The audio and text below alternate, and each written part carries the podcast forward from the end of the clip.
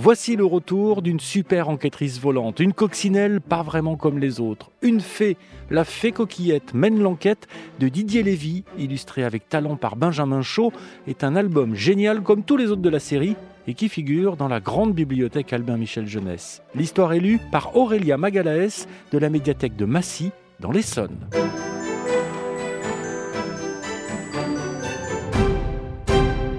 La fée coquillette chante joyeusement dans les airs quand elle entend au loin une mélodie pas du tout joyeuse. Celle des larmes et des sanglots.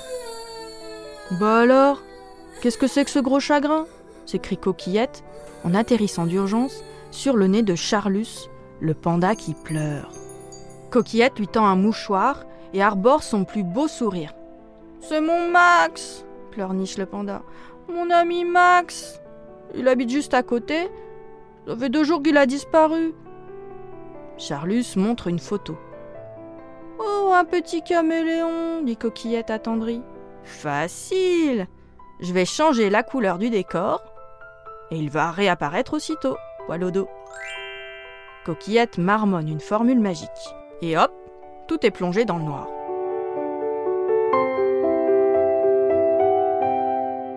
Zut et zut je me suis trompé, poilonné. Mon Max, je veux mon Max.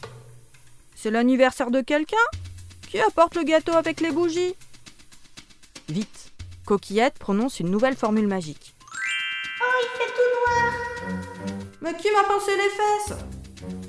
Tu savais, toi, qu'il y avait une éclipse aujourd'hui? Chouette Une partie de Colin Maillard Eh ben, bravo, Coquillette. Ouf La lumière revient. Le décor a bien changé de couleur. Mais pas que le décor. Et toujours aucune trace de Max le caméléon. Ce malin coquillette, j'ai l'air d'une danseuse du Lido. C'est nul, on voit plus mon tatouage. Coquillette, là je crois que je vais vraiment m'énerver et dire des gros mots. C'est déjà mardi gras? On ne me dit jamais rien. T'es quelle couleur toi? Cacadois ou vert vomi? Ça partira jamais au lavage, ça. Hein. Le panda recommence à pleurer de plus belle. Du calme hurle Coquillette par-dessus le brouhaha. Voici ma super formule magique de secours. Écoutez bien. Grand max, moyen max, petit max, où que vous soyez, poilonné, vous tous apparaissez. Et hop, dans un nuage de fumée rose, tous les max de la Terre surgissent. Les grands, les moyens, les petits. Mais pas le max caméléon. Coquillette est effondrée. Quant à Charlus le panda, il est si déçu qu'il rentre chez lui sans dire un mot, les épaules basses. Au milieu des max, Coquillette réfléchit. Je suis en train de passer pour la fée la plus tarde de l'univers. Il faut absolument que je retrouve ce caméléon. Soudain, le regard de Coquillette s'illumine. Et si je menais l'enquête comme une vraie détective? Coquillette commence par inspecter la maison de Max. Tout est bien rangé, rien ne semble manquer. L'œil de Coquillette est attiré par la poubelle, pleine de petits papiers déchirés. Tiens, tiens, tiens. Sur les petits papiers déchirés, il y a une écriture.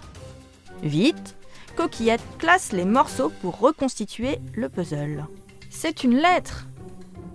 Très cher Charlus, si je prends la plume aujourd'hui, c'est pour te parler d'une chose importante. Et c'est tout ce qu'il y a d'écrit.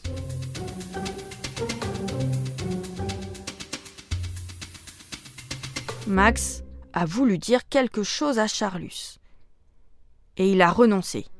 Bizarre, bizarre, pense Coquillette. La lettre à la main, la petite fée se rend chez Napo, un autre voisin de Max. Je me présente. Détective Coquillette. Je suis à la recherche de Max le caméléon.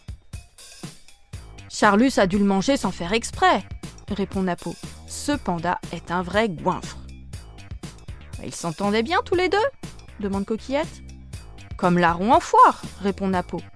Le petit était en admiration devant Charlus. mais cherche dans l'estomac du panda. Le petit est sûrement dedans. Coquillette remercie Napo et va ensuite voir Bento, le voisin du dessus. Une idée sur la disparition de Max? Il est parti, répond Bento catégorique. Charlus faisait tout le temps son chef avec lui. Il décidait des jeux, des films à regarder, de tout. Max, je voyais bien que ça l'énervait, mais il n'osait rien dire. Alors oui, je crois qu'il est parti pour de bon. Assise sur sa baguette magique, Coquillette réfléchit quand elle repère dans l'herbe des petites boules multicolores. Elle s'en approche et les examine. Quelques curieux pointent le bout de leur nez. Des bonbons? suggère Max le lion. Des billes? dit pour sa part l'âne Gaston. Des crottes de caméléon bien fraîches, oui, grimace Aldo l'escargot. Le cerveau de Coquillette se met à tourner à toute vitesse. Bon. Bon alors, résumons. Nous avons deux amis, un panda et un caméléon. Le caméléon a écrit à son copain pour lui dire quelque chose mais ne termine pas sa lettre et disparaît. Les voisins affirment que le panda décidait de tout et que le caméléon n'osait pas se révolter. Et voilà qu'on trouve maintenant des crottes de caméléon. J'en conclus que Max est toujours dans les parages. Et peut-être même qu'il nous observe, bien caché. Coquillette a un plan. Elle va frapper à la porte de Charlus. Tu l'as retrouvé demande le panda plein d'espoir. Pas encore. C'est vrai ce qu'on m'a dit, Charlus? Il paraît que Max te commandait, qu'il décidait de tout, qu'il faisait son chef. N'importe quoi, s'énerve Charlus. C'était moi le chef. C'est moi qui décidais de tout. Normal, j'étais le grand et Max le petit. Peut-être que Max en avait assez, répond alors la fée détective, et qu'il n'osait pas t'en parler. Charlus médite les paroles de Coquillette quand une petite voix invisible lance. C'est vrai, c'est toujours toi qui décides des jeux, toujours toi qui fais ton chef. Marre à la fin. Max? Max, tu es là? s'écrie Charlus d'un ton joyeux. J'ai toujours été là, dit le caméléon en apparaissant enfin. Mais j'étais très fâché contre toi. Il fallait m'en parler. Entre amis, on peut se parler de tout, dit Charlus ému. Pendant que Max et Charlus se réconcilient, Coquillette crâne devant ses amis. Alors qui c'est la fée la plus extra? Poil au bras? Puis Coquillette regarde partout autour d'elle. Ma baguette magique? Vous n'avez pas vu ma baguette magique? Non répondent en chœur ses amis. Il va falloir que tu mènes à nouveau l'enquête, fée Coquillette. Sacrée coquillette. Coquillette mène l'enquête de Didier Lévy, illustré par Benjamin Chaud, est à lire aux éditions Albin Michel Jeunesse. L'histoire est élue par Aurélia Magalaès de la médiathèque de Massy dans l'Essonne. Vous pouvez retrouver ce podcast et tous les podcasts RTL sur l'application RTL et vos plateformes favorites. À bientôt pour une nouvelle histoire.